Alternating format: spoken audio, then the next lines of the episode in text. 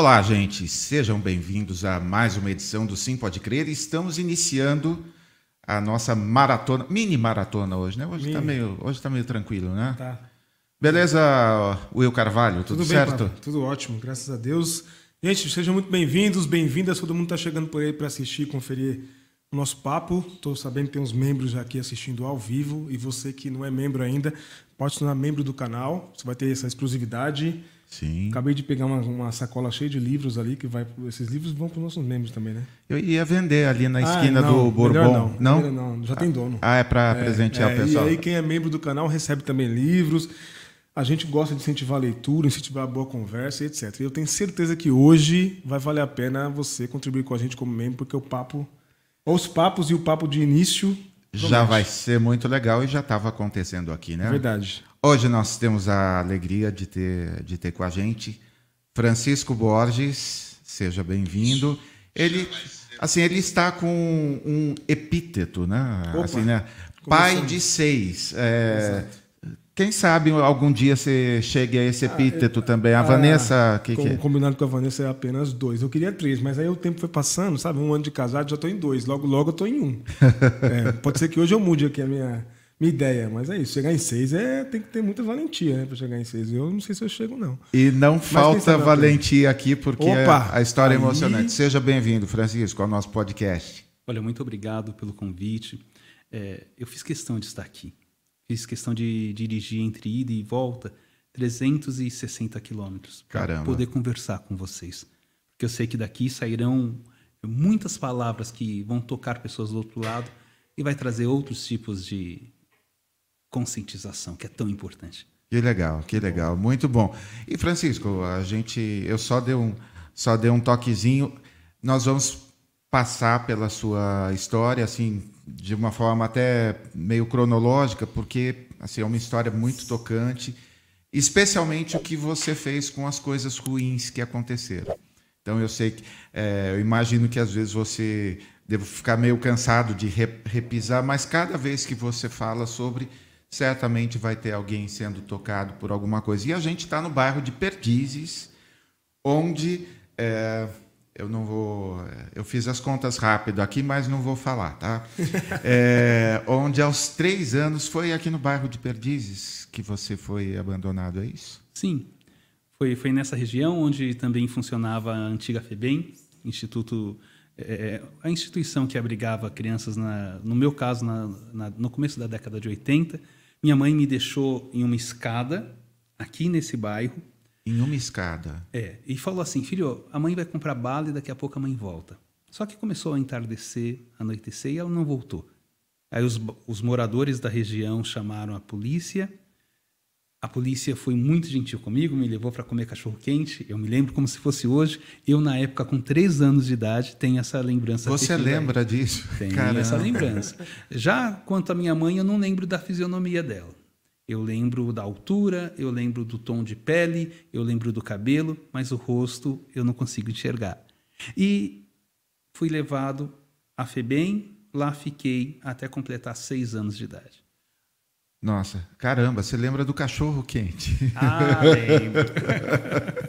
Cachorro quente. Olha só, a gente está exatamente no mesmo bairro. A gente está em Perdidos aqui. Você é, foi aos seis anos que você foi adotado, é isso? Isso mesmo. Cinco para seis anos eu fui adotado por um casal que não podia ter filhos, que já estavam juntos há 25 anos, eh, tinha o desejo de ser pai, ser mãe, e eu tive a sorte de receber uma família.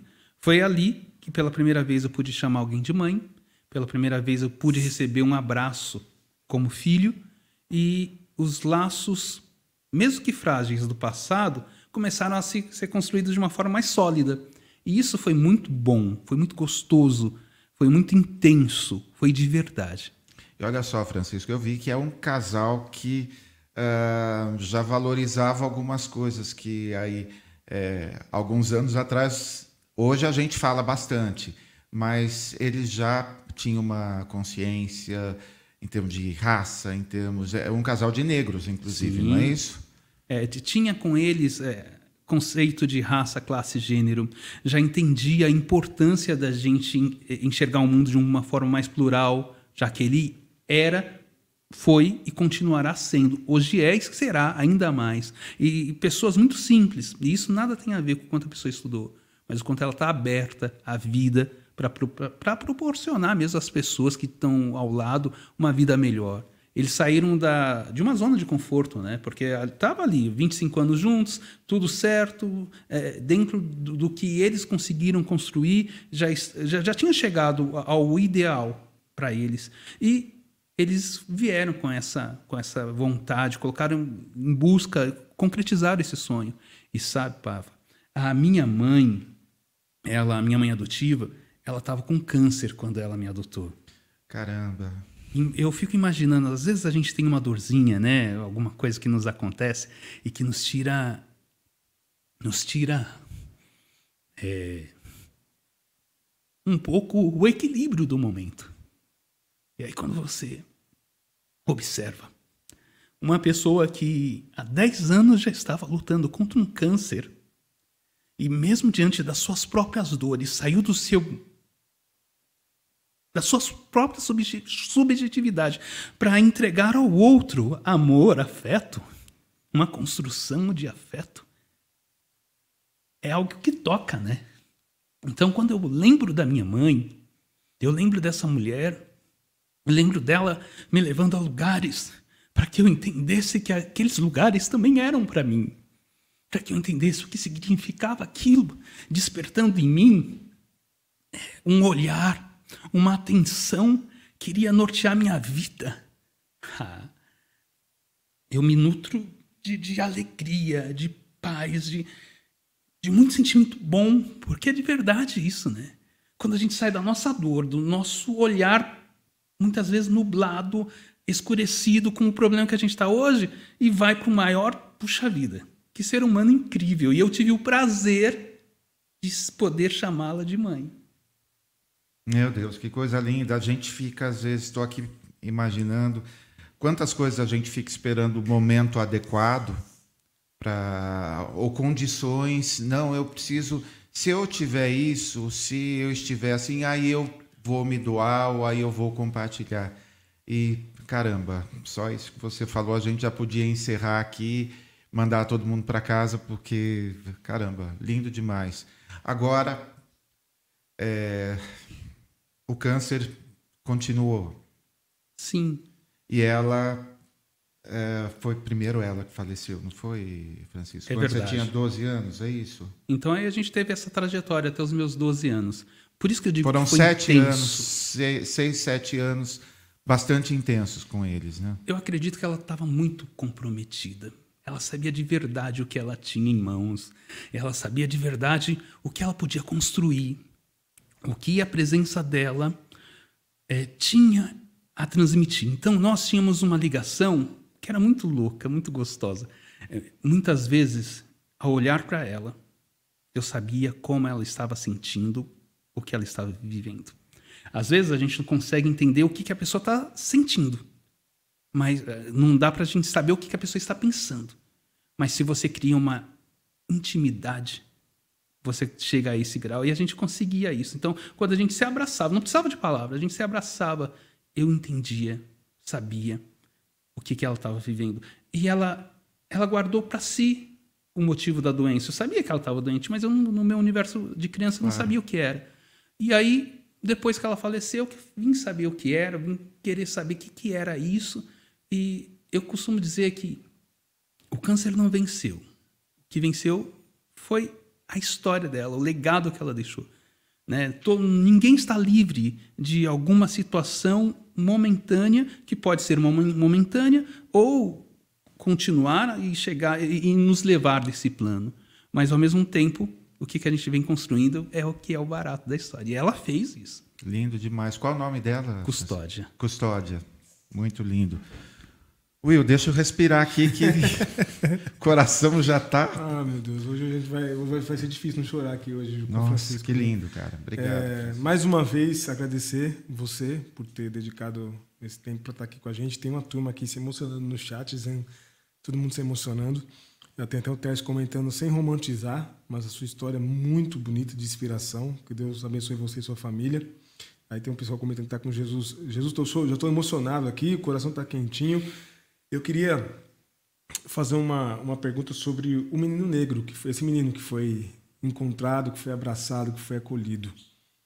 É, como é que é essa escalada de, de se formar? De você tinha três anos quando você foi abandonado, abandonado aos, três, aos três, adotado aos cinco ou seis. Aos cinco ou seis. Isso. É, quando você chega nessa nova família, o que, que, você, o que, que você lembra desse sentimento de você chegar numa nova casa, num novo lugar, numa nova família, num novo ambiente de afeto, né? E, e aí, daí se tornar o homem que você é hoje, né? Que, que para nós, eu até te mandei um áudio dizendo isso, para nós é um, tem uma história assim impressionante, é impressionante essa, essa palavra, inspiradora. Né? O que, que você acha que foi fundamental nesse, nesse período? Tem a influência, obviamente, da educação, mas tem religião, tem outras coisas que perfizeram né? e, e, e ajudaram a construir essa humanidade sua, toda sua. Eu acredito que o que o que foi o potencial mesmo, o que, o que deu o engate, o que fez acontecer, uhum. foi o olhar dos meus pais quando ali estava na instituição e até os dias de hoje a gente sabe que a maioria das pessoas que estão institucionalizadas, seja em qual instituição for, a sua grande maioria são pessoas pardas e pretas, que uhum. perfazem os 56% dado pelo IBGE de pessoas negras. E entre as crianças eh, disponíveis para adoção é largamente a maioria. Então eles olharam para mim e falaram: eu, eu quero trazer para perto da gente esse moleque. e ao mesmo tempo, eu acredito que o olhar deles foi muito detalhado, porque a maioria das pessoas pensou assim: ah, eu não vou adotar. Se hoje, em 2023, a maioria das pessoas não querem, mais, não querem adotar é, crianças acima de 3 anos. Verdade. É, querem meninas até 3 anos, depois já não querem mais. E eles me adotaram com 5 para 6 anos, o que hoje a gente chama de adoção tardia. E eles, eles entenderam uma coisa que, depois de muito tempo, eu fui entendendo para mim, que eu, que eu refaço esse canal de, de, de fala. Se a gente vive em média 70, 80, vai, 90, tá bom, 100, cento e poucos anos, é, é, por que, que a gente vai olhar para um ser humano que tem é ou é uma criança ou é um adolescente até 17 para 18 anos e não não vai enxergar nessa pessoa a condição de ressignificar suas dores, suas marcas, ser não uma outra pessoa, porque a pessoa vem carregada de tudo que ela é, de, de tudo que ela viveu, mas eles conseguiram ver isso. Eu acho isso de uma inteligência, de, de, de uma sensibilidade, você olhar para o outro e não olhar enxergar só aquilo que você está vendo naquele instante. Porque às vezes a minha dor vai fazer com que eu sorria menos. Vai fazer com que eu não me abra para um abraço, vai fazer com que eu teste o outro para ver se o outro vai me abandonar de novo. É, vai fazer com que muitas vezes eu olhe para o meu presente e veja que a minha vida está boa, porque eu não posso dizer que minha vida após a adoção foi ruim. Não foi. Uma vida simples, mas boa, muito boa. Mas muitas vezes a gente olha e fala assim: eu não mereço estar aqui. Porque eu tive tudo lá atrás em condição de dificuldade e hoje viver isso é como se eu estivesse traindo a minha mãe biológica, se eu tive irmãos, a história dos meus irmãos. Isso acontece muito, reverbera muito na vida daquele que é adotado, sabe? Por isso que quando a gente vai adotar, é, a gente tem que ter esse olhar também. Não romantizar, não achar que são só aqueles momentos que você está na aproximação, quando a vara da infância autoriza você, depois de ser habilitado a se tornar um pretendente à adoção, que é todo um processo. Quando isso acontece, aquele primeiro instante que você tem em contato com a criança, às vezes a gente acha que, que é aquilo que a gente vai viver. Que aquilo, tudo muito bonito. Quando a gente está namorando, né, primeiros dias, primeiros meses, tudo é lindo. E, só que depois vem a realidade. Às vezes a realidade não é tão boa. Então eles continuaram e não desistiram de mim, mesmo quando a realidade não estava legal. E, sabe? Depois disso. Acho que foi esse caminho, assim. Olha só, 12 anos, você tinha 12 anos quando a dona Custódia faleceu, é isso? Sim. Como que seu pai ficou depois do falecimento dela? Assim, fazendo as contas aí, ela ficou um bom período doente, né? E você trouxe, certamente, para o lar, trouxe um montão de alegria, alguma coisa, e no meio de todo o contentamento deles, a, a doença chegou, chegou no estágio final. Como que ele ficou depois? Só ficaram os dois, só vocês dois em casa? Meu pai amava muito minha mãe. E ele demonstrava o afeto da forma que ele aprendeu que existia. Muitas vezes não é permitido a alguns grupos da sociedade exercer o que existe de melhor, que é a sensibilidade. E o que, o que a gente chama também de masculinidades. Você pode ser sensível e continuar sendo másculo. Claro. Você pode é, é, é, verbalizar afeto e continuar sendo uma pessoa crível. As coisas não se misturam. Então, do jeito dele, ele foi. Só que quando ela faleceu, ele que já, já bebia, ele começou a beber muito, muito mesmo. E quando eu estava com 15 anos de idade, ele faleceu é, devido à bebida. Meu pai, ele. O, o relacionamento que eu tive com a minha mãe era um, com meu pai era outro. Com meu pai, nós nunca tivemos tanto tanta aproximação. Havia um respeito, havia um carinho, eu sabia do sentimento dele por mim, mas com a minha mãe era uma outra realidade. E com meu pai, eu muitas vezes senti vergonha do meu pai. Eu senti vergonha do meu pai por chegar bêbado, por, sabe, por muitas coisas assim. Enquanto minha mãe eu enxergava ela como uma pessoa é, grandiosa, eu Naquele momento, quando eu era adolescente, eu enxergava meu pai tão pequeno, tão com pouca consciência de quem ele era. Eu pensava, de verdade, eu pensava assim, como que uma pessoa conviveu com uma outra há tanto, por tanto tempo e, e se coloca dessa forma pequena? Então, é lógico que enxergando assim, o meu relacionamento não foi dos mais fáceis. Mas mesmo assim, ele insistiu em mim. E esse insistir dele fez uma diferença muito grande. Sabe, eu comecei a trabalhar na época é, em, com 14 anos de idade, quando podia tirar a carteira profissional com 14 anos de idade. E foi ele que assinou o meu primeiro contrato para que eu pudesse trabalhar. E sem dizer uma palavra. Eu começo a me emocionar. É, claro. Todos nós. Sem dizer uma palavra, ele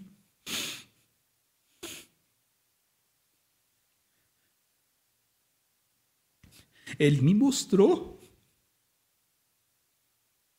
o que eu podia me tornar. Às vezes o exemplo não vem de palavras, mas vem da continuidade.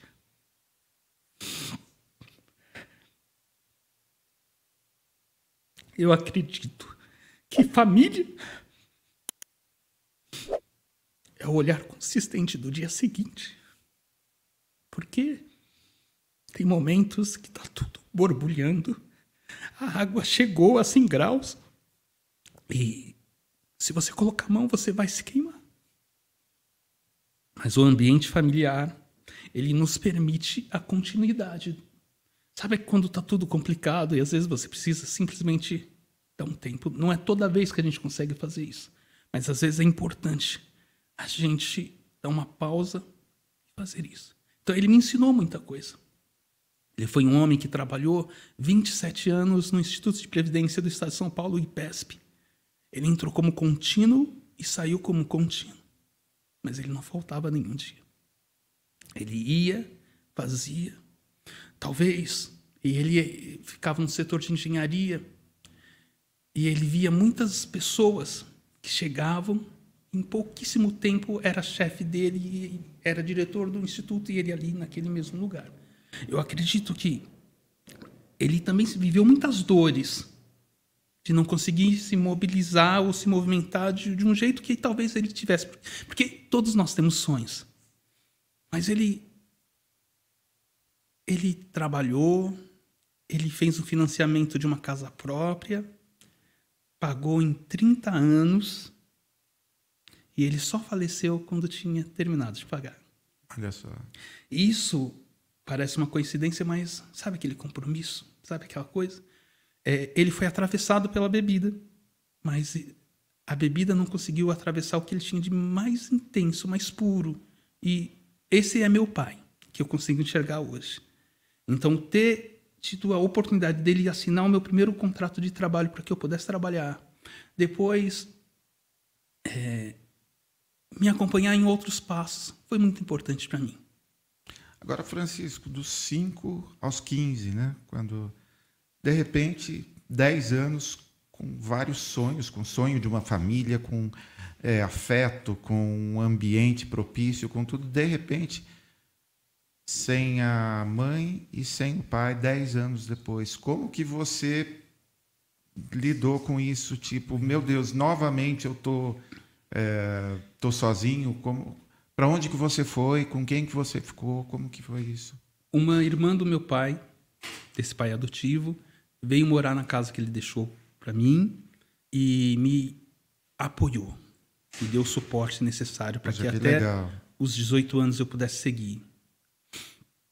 E eu continuei estudando, me formei em técnico em contabilidade, comecei a trabalhar no escritório de contabilidade.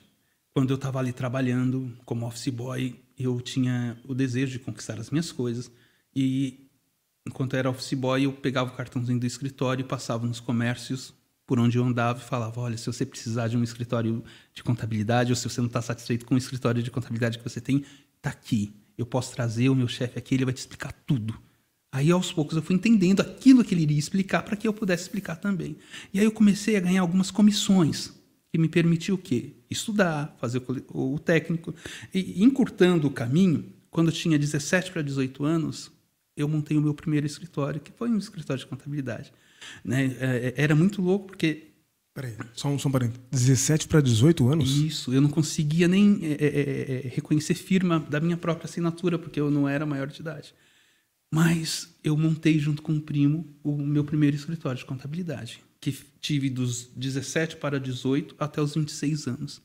E a contabilidade me deu uma pegada diferente, porque eu sabia que é, a estabilidade que eu precisava na minha vida. Então, tudo que eu vejo hoje, o que eu faço hoje, eu tenho uma, eu busco a estabilidade, né? Eu, eu programo, eu, eu, eu, eu, planejo. Nem tudo que a gente planeja acontece e nem tudo que acontece é planejado. Mas aquilo que a gente pode planejar tem menor risco de dar errado porque você pensou antes. Refutou o que pode dar de negativo. E aí foi isso. Eu fui trabalhando. É, é, quando eu comecei, com um ano que eu estava com o meu escritório, eu entendi, fui entendendo que eu precisava guardar dinheiro, porque eu tinha outros planos e aí eu fui trabalhar, eu trabalhava das sete, das oito da manhã às cinco da tarde no meu escritório e seis da tarde eu entrava num shopping, que era o shopping Ibirapuera, para trabalhar como atendente no McDonald's até a loja fechar. A praça de alimentação fecha às onze e, e a loja fechava uma porque a gente limpava tudo. Meu assessor foi, foi, ali pegar papel para você. Oh, tá? Obrigado. Agora tem um assessor aqui. É, para quem não Gabriel sabe, o Gabriel está aqui. É o mais velho, Gabriel? É. Gabriel está aqui com a gente. Valeu, Gabriel. Obrigado. Então é Desculpa. é isso. É, é, é, essa construção que foi dado. Né? Depois eu fui, fui, fui me despertando para outros caminhos. É, gostava, sempre gostei de comunicação, então eu fui estudar jornalismo, estudei jornalismo, me formei. Junto a isso, eu, eu tinha ideias boas, sabe assim.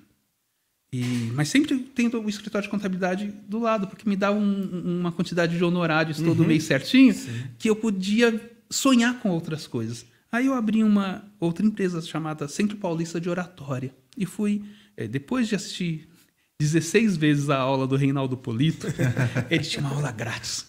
Eu não podia fazer a aula dele. Mas eu fiz do Reinaldo Passadori, eu fiz da, do, do mestre Melantônio, eu fiz de outras pessoas muito importantes. Eu abri um, uma empresa e comecei a dar treinamentos, palestras e ensinar as pessoas um pouquinho do que eu estava aprendendo. Eu acho que eu era muito ousado, né? Porque nem tudo dominava, mas eu, eu tinha uma seriedade naquilo que estava fazendo e as coisas foram caminhando, sabe? Foram caminhando, foram bus... eu, eu fui me abrindo para outras questões, fui aprendendo e eu sempre tive o sonho de ser pai de me tornar pai. Em que momento que começou esse virou, né? sonho, né? começou a sair do planejamento para você, nossa, eu preciso realizar esse sonho, eu preciso dar alicerce para construir esse sonho? Em que, que momento que isso começou? Com quantos anos você O sonho tava? nasceu em mim aos 15 anos. Aos idade. 15 anos. E ele se realizou aos 30 anos. Aos 30. Então eu tive 15 anos de construção. Só que não, eu não pensava nisso todo dia, lógico. Mas quando eu fiz ali os meus 20 anos, eu olhei, falei, não, eu preciso direcionar algumas coisas na minha vida para o futuro. E com 25, 26 eu comecei a pensar, as coisas foram fluindo, e eu adotei meu primeiro filho quando eu tinha 30 anos, que é o Vitor Vitor. ele foi adotado logo depois. é, é, foi adotado logo depois que nasceu, então faz 15 anos que ele é meu filho, mora comigo, e tem sido Tá algo aí muito o bonito. Vitor. Olha o É, Vitor aí. Esse é o Vitor. e esse é o riacho que tem no fundo de casa. Ah, Fundo de casa, privilégio. você riacho. Gostoso? Mas caramba, Ah, meu. muito bom. Que louco. Muito legal. Legal. Muito bom. Muito legal. Esse é o mais velho, então? Não, né? Então, entre o Gabriel e o Vitor, 34 dias de diferença. Ah, legal. Né? Só que o Gabriel chegou depois. Uhum. Vocês brigam muito? São pertinho assim ou não? Não? Não. Legal. Então tá bom. Que, como o Will falou, o Gabriel tá aqui do lado, então, ó, eu falei, ó, Qualquer dúvida a gente. daqui a, a gente vai consultando aqui para confirmar, ó, confirmar o relato aqui. Aliás, ô Gabriel, privilégio, hein? Ter um pai desse, viu? Demais, demais. Tem Parabéns. engrossou a voz de falar com certeza. Você viu? Muito bom. Eh, Deixa, então, nessa linha de você indo se, e se descobrindo pai, eh, teve algum momento que você esteve próximo e, e não conseguiu, ou viveu alguma frustração nesse processo de adoção? Você teve experiência? Porque eh, eu tive poucos contatos, né? Eu, eu- não atuo exatamente nessa área do direito, sou advogado, mas não necessariamente nessa área. Mas existem experiências de pequenas frustrações no processo de adoção, né? Assim, pequena para quem está de fora, porque para quem para quem está tentando mesmo participar do processo, está no processo é enorme frustração, né? É, Teve, você viveu Eu isso? posso falar de- sobre isso na minha segunda adoção, processo de adoção, na terceira. Já com o Vitor, não, porque é, é, eu tinha um sonho, sabe? Que era vivenciar aquela experiência de uma criança pequena. Então eu não tiro a legitimidade daqueles que querem adotar crianças recém-nascidas ou pequenas. Faz parte do sonho. Você vai arcar com isso ao entrar no processo, saber que você vai ficar na fila pelo menos três anos, quatro, cinco anos, porque a maioria das crianças tem mais de cinco anos, tem grupos de irmãos. E se você coloca no seu cadastro que você só quer crianças brancas, você provavelmente não vai encontrar. O seu prazo vai expirar, depois você vai ter que buscar, fazer um processo novamente e ficar ali na fila. Então, é, é, é isso. Francisco, eh, desculpa, só interromper um Tá pouquinho. técnico, é? Não, não, não é isso. É que não é assim, é, como eu diria, não é falta de noção demais você chegar e achar que está num supermercado e escolher o tipo como se fosse um produto. Olha, eu quero é, é, uma criança com a idade tal, eu quero os olhos tal. Só falta escolher o tipo de cabelo é, que é, como nos bancos de, de sêmen, não é? No banco de sêmen tem lá, estão procurando é, alguém que seja alto, que seja loiro, que tenha QI acima de não sei quanto e que tenha é, doutorado. A vida não é assim. É verdade. Mas, ao mesmo tempo, é, algumas pessoas, sabe, dizem que o processo é longo demais, que é moroso demais. Mas não é verdade. O processo de adoção ele tem o tempo necessário para que os candidatos a pais possam amadurecer a sua, a sua consciência do que é ser pai e pai ou mãe por adoção. E entender também quais são eh, essas crianças, como elas vivem, que histórias elas trazem, tudo isso. É, é, vamos imaginar assim: uma pessoa, um casal branco que deseja, por valor moral e pessoal, adotar uma criança negra. É lindo a, princípio. Porém, ele não tem esse- essa noção ou não está muito aberto às questões relacionadas à raça. Não sabe quais são as dificuldades que uma pessoa passa. Ou quando al- alguém fala sobre isso, mesmo por educação não rebate, mas pensa, é mimimi. Então ele precisa passar por um preparo Por isso que junto a esse, a esse processo existe a atuação de grupos de apoio à adoção, que são pais que já adotaram, são pessoas que estão na fila, mas já estão um pouco mais avançados, que dão esse suporte a esses novos candidatos para que ele amadureça. É comum a pessoa entrar no processo de adoção com, com vários critérios muito rígidos. Aí depois do tempo, ela vai entendendo, quando encontra um doido como eu, por exemplo, que tem seis filhos e é pai solo, pode pensar assim: é, mas se ele dá conta, talvez eu também dê conta de um, ou dois, um. Não, seis é muito, mas um talvez vai. E talvez não precise ser tão pequeno. No meu caso com o Vitor, eu tinha o desejo de trocar a fralda, de acompanhar, contratei uma babá, montei toda uma estrutura, é, é, acompanhei. Foi bom. Mas quando eu, eu já tinha na minha cabeça que eu queria ter uma família maior. Então, quando eu pensei é, é, é, é numa possível adoção nova, para concretizar o meu sonho de uma família maior, eu falei, eu já vivi isso. Eu não preciso vivenciar isso de novo. Mesmo porque a fase da minha vida é outra. Né? Eu, hoje estou no outro ritmo da vida. E eu me abri para uma adoção de crianças maiores. Foi quando eu fui presenteado com o Gabriel, que está aqui do lado. Fui presenteado com o Maico. O Maico chegou com oito anos. O Gabriel chegou de, com 11 para 12. E nós começamos a construir os nossos laços. Então, por isso que é importante a gente é, é, até dar a liberdade das pessoas, sim. Porque. É a molecada, né? É, isso aí. Então, foi o que a vida foi me proporcionando, né? Viver essas experiências. Eu acho que é muito importante. É, a pessoa que pensa numa possível adoção, enxergar a adoção não como caridade, não como, ah, eu vou dar uma ajudada. Não. Se você quer ajudar, você busca uma instituição de caridade.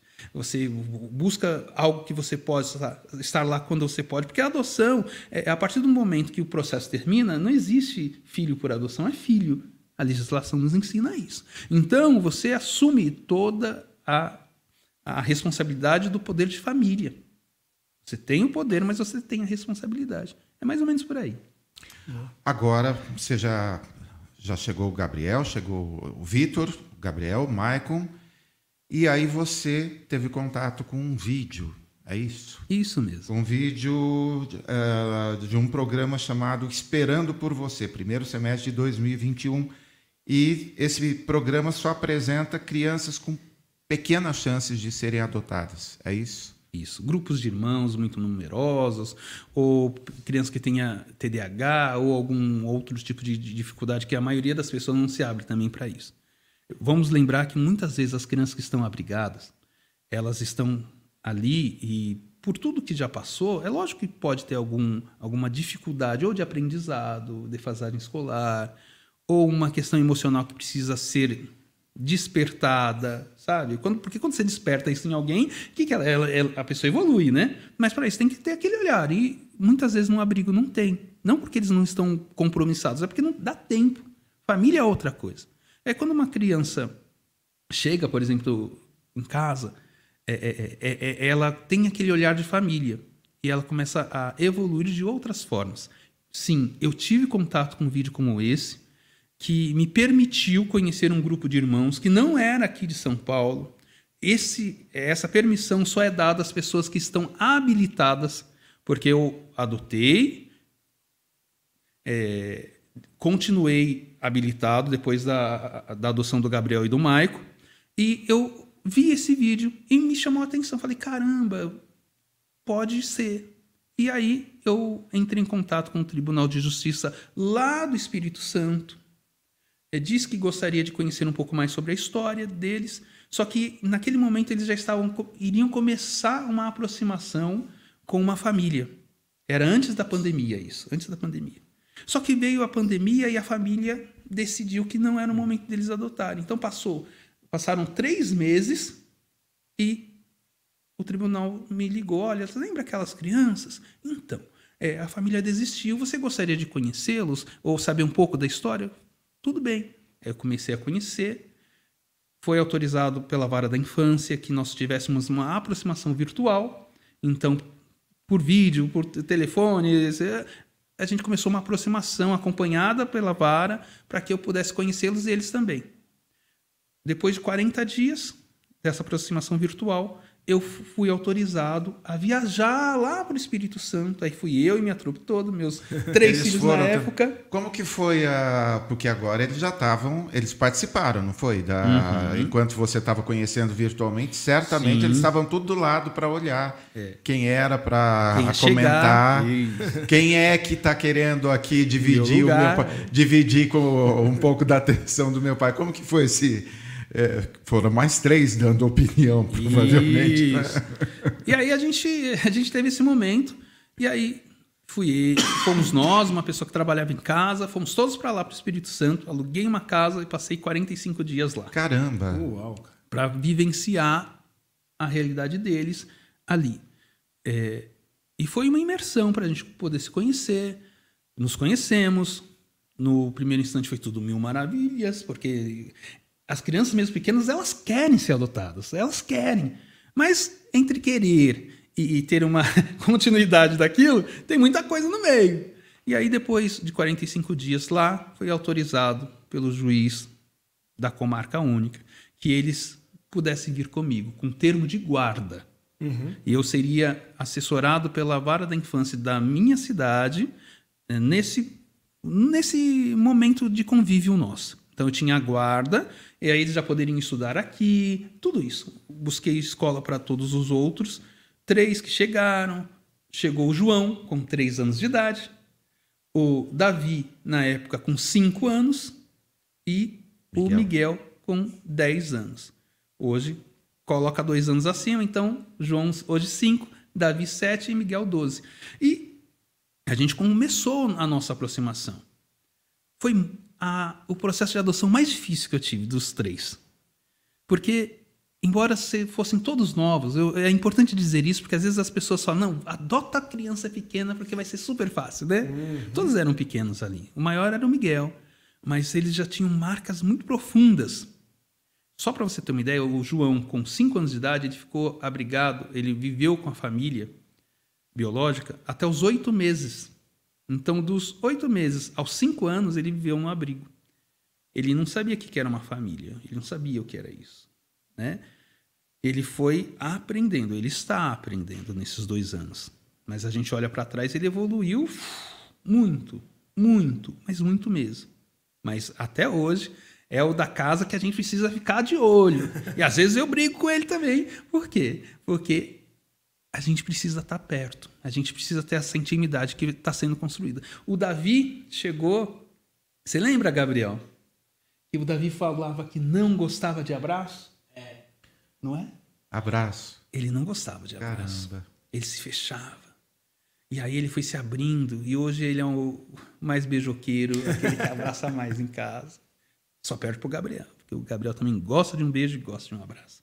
Aí. Toda noite, antes de dormir, o Gabriel, mesmo que a gente tenha brigado, eu brigo com ele. ele não vai dormir sem me dar um beijo e um abraço. Independente do que aconteceu. Mesmo quando ele não quer lavar a louça, eu falo que a responsabilidade dele ele vai fazer, né? Reclama um pouco, mas ele não faz. Ele não vai dormir sem isso. Então, o Davi, tá, se não é o primeiro no abraço, tá ali no segundo. Tá, tá ali, ó, dividindo o pódio. O Miguel, ele chegou acreditando que era pai dos mais novos. Porque o Miguel tinha 10, mas ele ficou seis anos abrigado.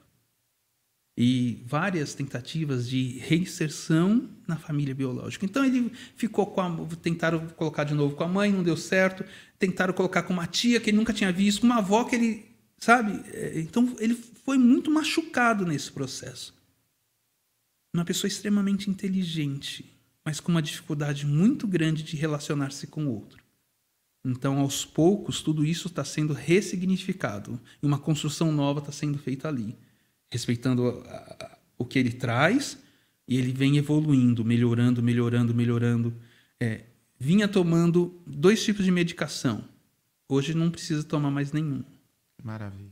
É, Em criança não se faz. eh, Você pode, você pode enxergar indícios de TDAH ou não, mas um diagnóstico não dá para fechar, porque ele hoje ele ainda apresenta algumas dificuldades de relacionamento, mas que minimizou muito e a medicação não faz mais uso. Olha só, o médico tirou. Então, sabe como que é? A gente tem uma foto de toda a galera É, aí. o- Cleuci, por favor, coloca pra gente. Aí, Olha, tá aí. da turma. Aí é numa área de proteção ambiental que a gente gosta pra caramba. Toda vez que a gente tem possibilidade, a gente vai. E é muito gostoso. Então, é, é- é- é importante a gente entender. O João, que, que ele está ao meu lado aqui, o menorzinho, ele chegou olhando de um jeito muito desconfiado, sabe? Muito machucado, muito, muito. E agora ele já vai se abrindo, vai se abrindo, vai se abrindo. E aí a gente vai descobrindo que o amor realmente constrói, modifica e, e dá condição da gente seguir adiante. Tem um- uma turma aqui com a gente no- nos comentários. Um abraço para todos os membros e, como a gente gosta de brincar aqui, membranas do Sim Podcast que estão aí. E o, o Tércio, ele é assessor lá do, do Senado Federal. Ele fez uma pergunta interessante que ele, ele fala o seguinte: ó, é, o que é preciso fazer para resolver o problema da adoção do Brasil? Eu imagino que quando o Tércio fala sobre o problema na adoção do Brasil, ele está falando desse contingente né, enorme, né, até chega até a ser redundante falar contingente enorme, de pessoas na fila, nessa expectativa de, de adotar. Porque nós temos notícia, e aí você pode corrigir a gente, que esse pode ser não tão um processo, em alguns casos, complexo, mas ele é demorado por si. E eu imagino que envolva é, a expectativa, a ansiedade, né? E eu acho que quanto mais contato você tem com a criança, mais você quer tê-la com você, né? Para você cuidar, abraçar e etc. É, existe realmente esse problema e se é, o que o que você pensa que pode ser é, o início de da solução desse problema de adoção? E ele também pergunta se o perfil é, pretendido, e é que você acabou de comentar também um pouco sobre isso, se ele atrapalha o processo. Eu acho, que e imagino que o teste queria dizer o seguinte: se você chegar lá disponível a, a adotar quem estiver disp- disponível, você consegue com mais rapidez. Se É o você chega- famoso passar na frente. né? Isso, isso. Olha, é, é, então, explicando de uma forma sucinta, assim, é, o objetivo não é buscar é, crianças para famílias.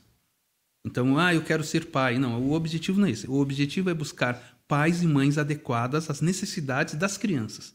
Por isso que é importante, hoje em dia, a gente se abrir para vários formatos diferentes de família.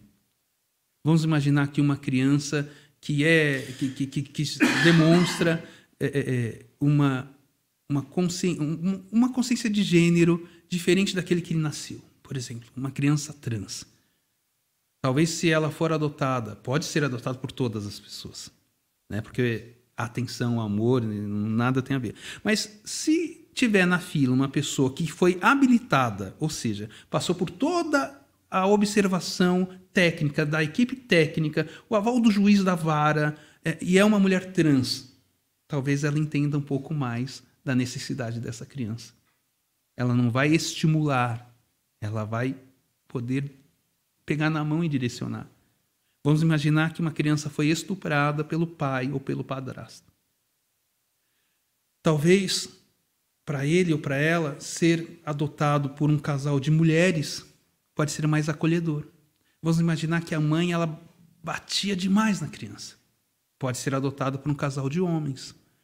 Ou aí eu só estou dando exemplos. Claro, claro. Né? Mas Então, muito, muito é, legal. É muito importante a gente entender a necessidade da criança. E aí a gente vai identificando, vai vendo, vai observando. É esse o caminho de construção que as varas de infância eh, estão fazendo. E respondendo à primeira pergunta, como resolver, não é uma fórmula mágica, eu tenho certeza que ele também não busca isso. Mas é importante a gente deixar claro que quando o Estado, o Estado é ausente é, no oferecer e garantir o que é básico à sociedade, as vulnerabilidades emergem, chegam à margem. E aí a gente vai tentar entender também quem são as pessoas que estão nesses lugares de fragilidade. Então, diminuir essas diferenças, é, é, criar um mundo ou um, um Brasil é, equânime, onde as pessoas tenham mais oportunidades ou semelhança de possibilidades. Nós não somos iguais, porque partimos de lugares diferentes. Mas dentro de tudo isso, temos sonhos, e as crianças têm sonhos. Então, é, eu acho que por aí, uma responsabilidade por parte do Estado, uma do, de quem vai adotar, que não vai fazer uma caridade, que criança não é um produto que a gente compra em véspera de Natal correndo, não serviu, em janeiro a gente vai lá e troca. Não é assim. Né? Então, entendendo isso, fica tudo mais fácil, tudo mais claro. E esse processo ele não pode ser facilitado porque o amadurecimento do ser humano é gradual. Às vezes eu chego aqui hoje, com, eu começo a conversar com você com uma perspectiva de um assunto, e aí vocês me, me tocam de forma diferente eu saio daqui com acréscimo. E isso também se dá no processo de adoção. É uma fila, existe essa fila, mas existe também uma equipe técnica cada vez mais qualificada nos fóruns, é, é, é, pessoas no abrigo é, trabalhando de forma muito conjunta, pessoas da sociedade civil que se mobilizam e, e criam possibilidades de, de, enquanto essas crianças não são adotadas, que esses espaços sejam mais humanizados para que elas possam viver. Então, se você é psicólogo e tem um pouquinho de hora aí, é, né? A gente não está nesse mundo só porque a gente só para ganhar dinheiro. Então você pode doar um tempo do seu, da sua carga horária. Você não, não precisa. É, é, não é uma responsabilidade só daqueles que estão compromissados em adotar. É de todos nós. Então você pode doar um tempo. Ah, você é psicopedagoga. Então, olha que legal. Busca uma entidade, uma instituição de crianças em, em condição de abrigo que tem dificuldade de aprendizado, aí você vai, dentro do seu conhecimento, fazendo. Ah, você é advogado? Que legal. Então vamos buscar outras questões, outras formas. E aí vai. Todos nós podemos somar. Muito bom. Olha, nós temos uh, uma grande, uma querida uh, pastora, Alexa, ela é pastora travesti.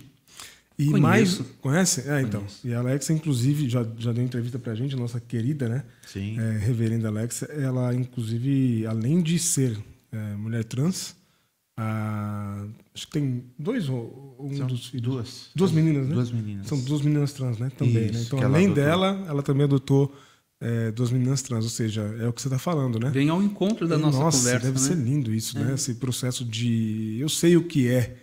É, além de ser mãe, eu sei o que é, né? Todas as dificuldades e, e a grandeza, a beleza de ser trans. Legal.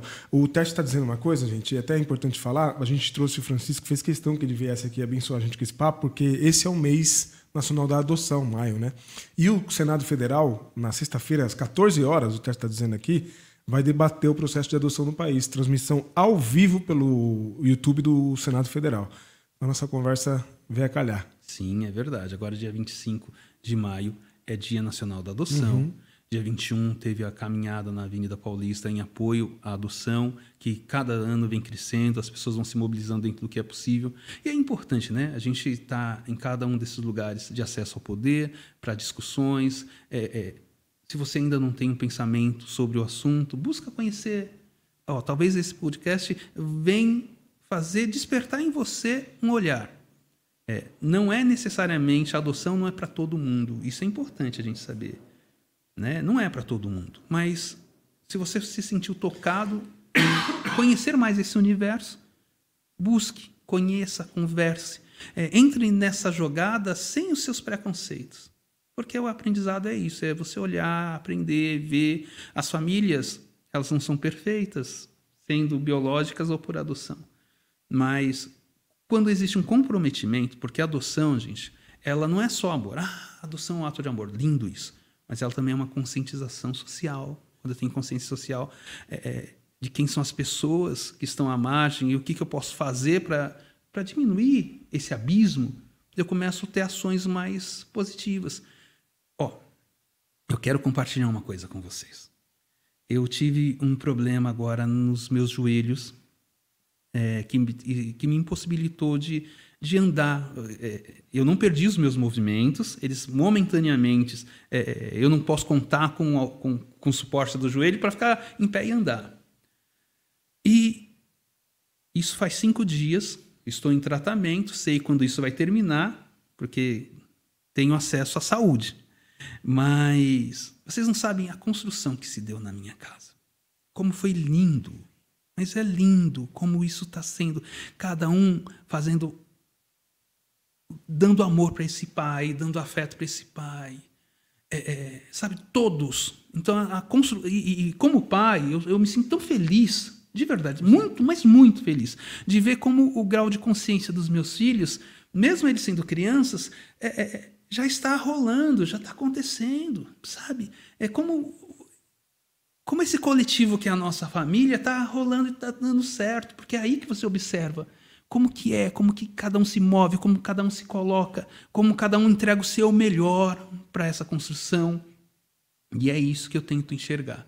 É, se vem dificuldade, a dificuldade está aí para a gente enfrentar, mas ao mesmo tempo, para enfrentar, você tem que se preparar. Então, olhe para você, tenha sonhos na sua vida. É, eu, pessoalmente, não fixo meus sonhos nos meus filhos. Eles são seis, vão crescer, vão seguir seus caminhos. É, eu tinha, eu, eu sou jornalista, busquei um caminho da história da arte, fui estudar a história da arte, é, fui buscar conhecimentos no que eu gostaria de conhecer. Agora, em 2000, é, acho que foi 2000, eu comecei o 2000 comecei o curso de direito. Então eu estou no quarto ano de direito. Estamos em 2003, mas é 2000, 2001, 2002, 2002 quarto ano de direito. Falta... 2010, né? Você fala? 2020, quer ah, dizer? é que eu, eu mudo. Ah, eu sou de 78, sim. meu filho. então eu. 2020. É 2020. É, 2020. Você começou em 2020. Isso, comecei Legal. em 2020. Tá no quarto, tá no quarto tô ano? no quarto ano de Legal. direito. Então tenho um ano e meio para concluir. Sabe, eu tô, tô progredindo. Uhum. Eu tô uhum. avaliando e vendo meu futuro acontecer. Eu tô descobrindo coisas. Então acho que o importante é isso. A gente descobrir e estar tá disposto, né? Sim. A, a, a, a isso. Olha, o Tiagão, membro aqui do canal também, está é, perguntando o seguinte: depois de viver experiências diferentes de adoção, pelo que você fala, cada um foi uma experiência, foi um universo, né? É, de, de, de, de, de afetos e emoções. Você ainda pensa em adotar alguma criança ou adolescente? E uma outra pergunta que eu achei muito legal, essa, essa pergunta do, do Tiagão aqui. É, você se sente pronto para adotar uma menina? Olha, muito interessante isso, né? É, algumas pessoas se perguntam, mas por que, que ele adotou só meninos? Porque é, na nossa realidade, na minha realidade, seria mais fácil lidar numa casa. É, é, é, é por quê? É importante também dizer. algumas crianças, quando chegam, elas chegam desprovidas da consciência do que, o, do que é o afeto familiar. Então, é, é muito fácil alguns sentimentos se confundirem por parte deles. E se eu tivesse ali, um, um, um, pelo menos nos primeiros momentos de adoção, de adaptação, é, é, talvez uma menina poderia ter algum tipo de confusão. E por isso que eu optei, foi uma opção, por trabalhar é, a minha paternagem, a minha paternidade com os meninos. Ponto. É, não sei se vou adotar mais, porque é, não é só adotar, você tem que ter o olhar, né? você tem que ter o tempo, você tem que ter um monte de coisa que, que, que nos permite isso. É, hoje eu estou vivendo com compromisso, responsabilidade a vida com os meus filhos. É, por exemplo, hoje todos os meus filhos passam em psicólogo. Foi uma vitória minha, para que todos tenham acesso à saúde mental. E é uma responsabilidade que a gente tem que ter. Isso tem custo, né? A vida não é tão barata assim, então tem custo. Todos estão estudando. Todos estão indo muito, muito bem. Houve, eu, eu precisei mudar a minha vida para ter os meus seis filhos. Nós morávamos num apartamento aqui na Avenida São Luís, no centro de São Paulo, que a gente mantém até hoje, para quando a gente vem a São Paulo a gente poder ficar. Mas eu, eu, eu, que tinha casa em São Francisco Xavier, que é onde a gente mora, esse lugar de natureza, quem entrar no nosso Instagram é, vai poder observar e ver a beleza do lugar. Eu tinha casa lá há 12 anos. Só que eu me mudei de São Paulo para São Francisco Xavier. Eu me mudei, sabe? É, mudei. Por que, que eu mudei? Porque eu entendi que criar um filho, ou os meus filhos ali, seria muito mais saudável em vários aspectos. Seria mais barato também. Hoje todos estudam em uma escola integral, que é da prefeitura, que eu busquei saber que eh, São José dos Campos, que é, é a cidade onde o distrito de São Francisco Xavier tem um, é, é, está entre os três melhores índices de educação do estado de São Paulo. Então eu me organizei para isso. Quando eu tinha a casa que, que, que nós, eh, lá há 12 anos, era uma casa menor eu tive que comprar, eu vim, é, tive que ter uma outra casa para poder, sabe, comportar do básico. Então, é o básico. As crianças não precisam de muito. É, mas isso precisa todo um, um, cuidado, um olhar, um tempo. Eu comecei a trabalhar menos. Eu trabalhando uhum. menos, eu ganho menos. Uhum. Mas a gente se equilibra dentro daquilo para que as coisas possam dar certo. É mais ou menos isso. Por isso que eu não sei, sabe, se vou adotar mais. Não tenho essa pretensão hoje, porque o meu papel só está sendo iniciado. Eu separei alguns vídeos. Uh, eu acho que esse aqui, eu, esse é bem legal. Formatura do Vitor. Ele ficando bonito para a formatura aí. Achei isso muito lindo. Consegue colocar para gente? E tem som, tá, Cleuci? Trilha sonora sempre legal dos vídeos. Curto muito. Aliás, vamos aproveitar e falar o nome do o nome que está no perfil do Instagram para é, Pai Francisco, é isso? Isso, Pai Francisco Borges. Pai Francisco Borges. Arroba Pai Francisco Borges. Pode filmar, Gabriel. Com meu, tá montão, tá de, montão de seguidores, mais de 60 mil, não é isso? É isso? Isso. Deu um sorrisão agora aqui só para falar chupa aí, ó. A nossa conta é muito maior que a sua aí, ó. Tá aqui, ó, dando risada da gente muito aqui. Muito bom, muito bom. Enquanto o Cleo se prepara, vai? Tá bom, sem, sem problema. É... Ô Francisco, deixa eu te falar uma coisa. Pois não. Você se emocionou bastante quanto ao, ao seu pai, né, e sobre a sua mãe. E eu não tenho experiência de ser pai, então eu quero ouvir de um pai que assertivamente decidiu ser pai. Qual que é, o que, que passa na tua cabeça, no teu coração sobre deixar nos seus filhos o mesmo sentimento, um sentimento semelhante que os seus pais deixaram em você? Agora falando de você, consigo, como pai. Quando você está sozinho no seu quarto, depois, sei lá, de de comer um, um, belo de um almoço com todo mundo na mesa cheia, ou depois de dar uma bronca e meio mundo lá, né? Você vai para dentro do quarto e você consigo mesmo falar, eu, porque a gente sabe, a nossa existência aqui, a nossa existência ela é, é para sempre, mas a, a, a, vida, né? Essa, essa, essa, essa, curta duração da gente de alguns anos, 90, 100 anos, que a gente passa aqui nesse corpo, né? Enquanto, enquanto matéria, digamos assim, ela passa, vai acabar, né? Você, você se planeja para deixar. Você, vem à sua memória, meu pai é, provocou isso e isso em mim, essa beleza que você acabou de se emocionar e falar, minha mãe, eu quero, sabe, trabalhar para deixar isso, a mesma mesmo sentimento, o mesmo afeto, a mesma emoção dos meninos. Passa por você isso? Você se, você se, é, se pergunta, se questiona, reflete consigo mesmo sobre isso? Olha, isso é quase que diário, sabe? Algumas vezes eu começo o dia acreditando fielmente que eu sou capaz. Na hora do almoço começo a duvidar. Às três da tarde eu tenho certeza que não vai dar certo. Às cinco eu olho e falo, confirmou, tá tudo errado mesmo. Às sete da noite eu pergunto o que, que eu fiz da minha vida. E quando eu vou deitar, vem uma consciência de verdade de que está valendo a pena.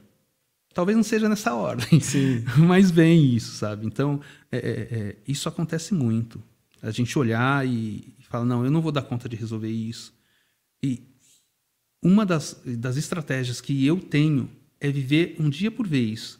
Uhum. E aí, como eu sou ser humano, eu olho também para trás para me referenciar como tem sido a trajetória, eu vejo que vem, vem tendo evolução. E isso me dá certeza de que estamos no caminho certo. O Gabriel que está aqui, ele, eu posso contar isso porque é, é uma coisa que ele me deu uma liberdade para. Ele chegou em casa com 11 para 12 anos e ele foi exposto a muita coisa quando estava com a família biológica. Tinha que trabalhar, tinha que ir para o farol vender um monte de coisa, e quando chegava em casa, se não tivesse todo o dinheiro, se não tivesse sobrado depois ele passar no mercado fazer a compra da família, o dinheiro do cigarro, ele apanhava. E com isso gerou nele muitos medos, muitas coisas, muitas. E ele teve uma defasagem escolar de três anos. Então hoje ele está, e tem 15 anos, ele está na sétima série. Poderia estar no primeiro colegial. Ensino médio, né? né? Mais colegial. Primeiro ano do ensino médio.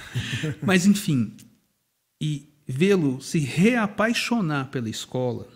Por isso que eu acho que é importante essa estratégia. Mudei para um lugar menor, mudei para um. Eu, a gente mora a 10 quilômetros do asfalto, então eu moro na roça. Viver ali, ter uma vida mais calma, permite o quê? Tempo do olhar. E tempo dele se reapaixonar. A semana passada, ele foi para o Centro de, de, de Pesquisas Marinhas, Biológicas, é isso? Centro de Biologia Marinha, lá no litoral norte com a escola. E quando um dos últimos vídeos que eu postei no meu foi ele saindo do ônibus, sim, eu vi, é, com um sorriso da descoberta. Isso é lindo, isso é bonito demais, sabe? Ele está se reapaixonando. Às vezes que a escola me apresentou a possibilidade de colocá-lo em séries avançadas ou avançar a pro, progressão escolar, eu falei, não, meu filho não precisa disso agora. Ele precisa é da calma, da continuidade de todo dia ele ir para a escola. Porque ali ele vai ter as dificuldades dele, ele vai se apaixonar, ele vai vivenciar coisas novas e ele vai entender que ele é um ser humano que merece estar ali. Ele está ressignificando a vida dele. Então, todas essas descobertas são o quê? São fantásticas, são esplêndidas. É, é, é sabe? É isso. É mais ou menos por aí, é, é por esse percurso. Quando eu vejo o Vitor, por exemplo, que tem 15 anos também, e, e, e há 15 anos estamos trilhando, faz dois. Ele, ele foi fundador do Grêmio da escola no ensino fundamental e agora ele está no ensino médio. Ele foi fundador do Grêmio lá. Ele gosta de geopolítica, de sociologia, de tantas coisas. A gente discute tanto, a gente fala tanto. Olha a mente desse, desse ser humano como está se abrindo, não é? O Miguel, o Miguel ele vem com aquela, é, às vezes é, é, é ele está com aquela cara fechada dele, mas ele está relutando com a vida dele, com as dores dele, ele está tendo que se resolver. E quando ele foi para esse mesmo centro de pesquisas de biologia, como que é, galera? É isso. foi para lá. Ele trouxe a cola hoje aqui, ó. Ele ele começou a dar aula junto com o professor, pesquisador do instituto. Por quê? Porque ele se preparou antes. Não foi isso, Gabriel? Ele tudo ele é assim. Então, o meu papel como pai é mostrar para ele que ele tem uma habilidade, mas que ele vai ter que conviver com as pessoas. E como ele vai aplicar isso? E aí é uma construção que vai rolando, sabe? É, é, é mais ou menos por esse percurso. O Michael, o Michael, que ser humano incrível que é o Michael. É que eu vou falando, vou me apaixonando. Por né? favor, continue. O Michael, ele, ele é um ser humano que a minha missão como pai é falar para ele o seguinte, e mesmo que sem palavras, você não precisa ser bom o tempo todo para ser amado. Você não precisa ser bom o tempo todo para ser amado. Porque ele faz tudo para todo mundo. É o meu olhar é, é, é trazer para ele o quê? Que do jeito que ele é, ele é meu filho e que eu amo demais. E, mas é, é tá nele o, o auxílio das outras pessoas. E, e, a função hoje também é permitir que ele seja criança.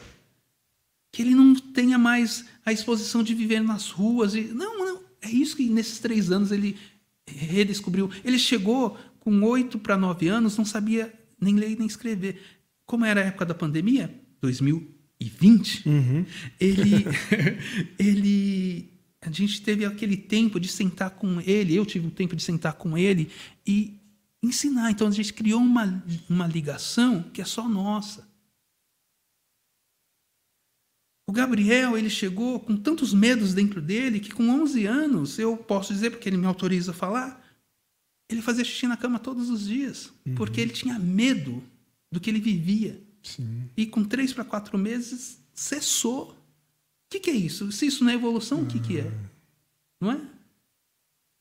é Só o amor é capaz disso. Incrível. Temos o vídeo, Criossi. É o segundo vídeo, formatura do Vitor. Ah. Aí. Tem som aí.